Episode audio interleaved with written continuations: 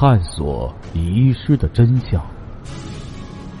这里是《刑事案件奇闻录》，我是欢喜杰生。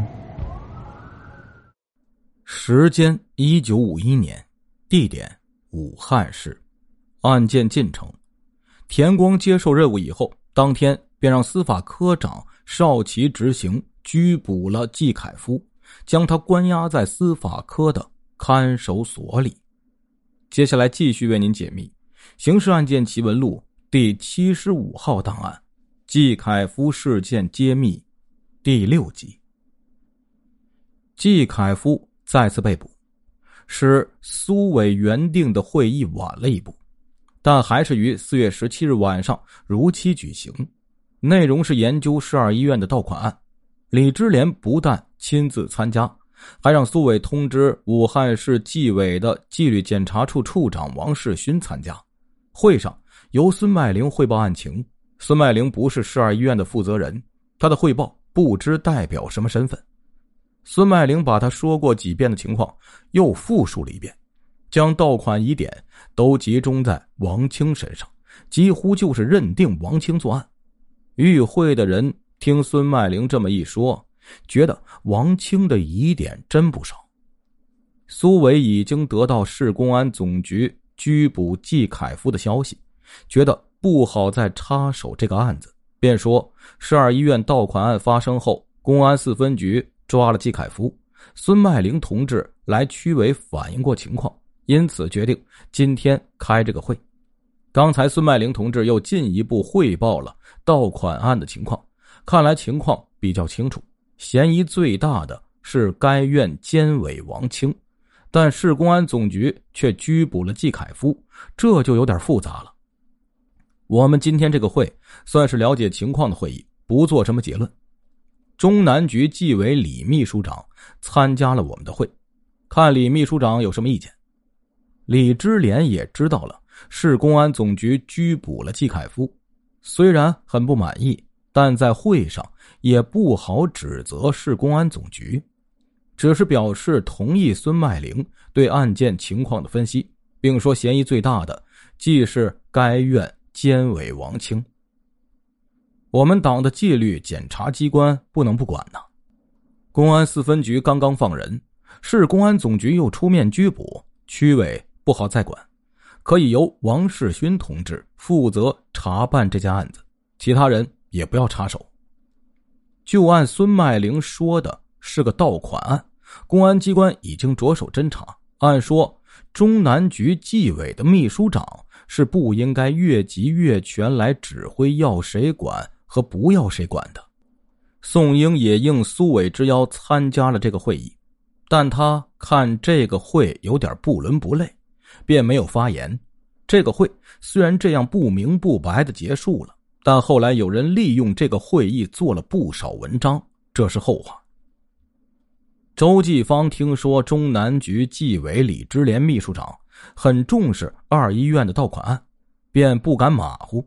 四月十八日的上午，市政府召开党组会议，周继芳让市卫生局长宋英向党组会议汇报了市二医院的发案经过和现场情况，介绍了公安机关的分析意见。周继芳副市长也说了自己的看法和采取的措施，因为这不是会议的主题，所以没有展开研究。但市政府党组的同志都觉得这个案子很蹊跷，同意公安机关的分析和周继芳副市长所采取的措施，要求市公安总局迅速破案。市公安总局治安处和公安四分局的经办人员经研究案情以后。感到王清和季凯夫的疑点虽然都不少，但由于证据不足，没法断定究竟是谁作案。第一步，只能按照专门工作同走群众路线相结合的办法，发动群众提供破案线索。经同市卫生局商议，定于四月十九日在市二医院召开群众大会。通知发出后，孙麦玲感到很突然，因为他知道。怀疑季凯夫作案的人比较多，担心有人会在会上向自己提出为什么要保出季凯夫，不好答复呀。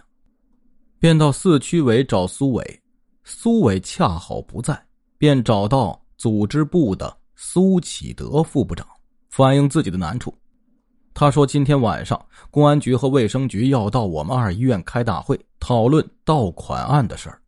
会议定得很仓促，他们事先也没有告诉我，我一点准备也没有。如果会上有人问我保释季凯夫和向四区委反映情况的事儿，我说也不好，不说也不好。”能否区委出面建议暂不开会为好，以免产生不好的影响？苏部长是位从延安来的老同志，原则性很强。他不了解孙麦玲此刻的心情，对他说：“公安部门要开会，区委怎好要别人不开呀？要你说，你照实说就是了，不存在影响好不好的问题。”他哪里知道孙麦玲有难以言说的苦衷？市二医院的群众大会连续开了两个晚上，参加会议的除本院员工外，还有公安机关、卫生局、市纪委和四区委的同志。莫名其妙的是，孙麦玲让王守正通知季凯夫的胞兄季憨也来参加了大会。季憨不仅有重大特务嫌疑，而且当时在湖北省邮局工作。同市二医院一点关系也没有。孙麦玲为了壮胆儿，又让季憨告诉在市委机关工作并介绍季凯夫来市二医院的那位科长来参加会议。大会由杨光地院长主持。他说：“我们医院前两天发生了盗款案，大家都很关心。今天这个会就是请大家发表意见，提供情况，把这个案子搞清楚。现在先请孙科长。”将保释季凯夫的情形报告一下。孙麦玲知道会有人问到此事，事先虽有所准备，但没想到杨院长一开始就要他讲，这使他有点措手不及。他心里明白，保释季凯夫幕后的那些情况是不好说出来的。照实说了，等于把李之莲和苏伟给出卖了，这对自己不利。不把李之莲和苏伟牵扯出来。即使有人真要追究这件事儿，自有李之莲和苏伟为自己撑腰，所以他决定自己承担下来。他解释说，发案的第三天，公安机关就抓了季凯夫。我觉得季凯夫不可能作案，抓他时又没有证据，所以就保释了他。孙麦玲讲完以后，大家议论纷纷，不少人发言批评孙麦玲，语气都很激烈。公安局不是随便抓人的。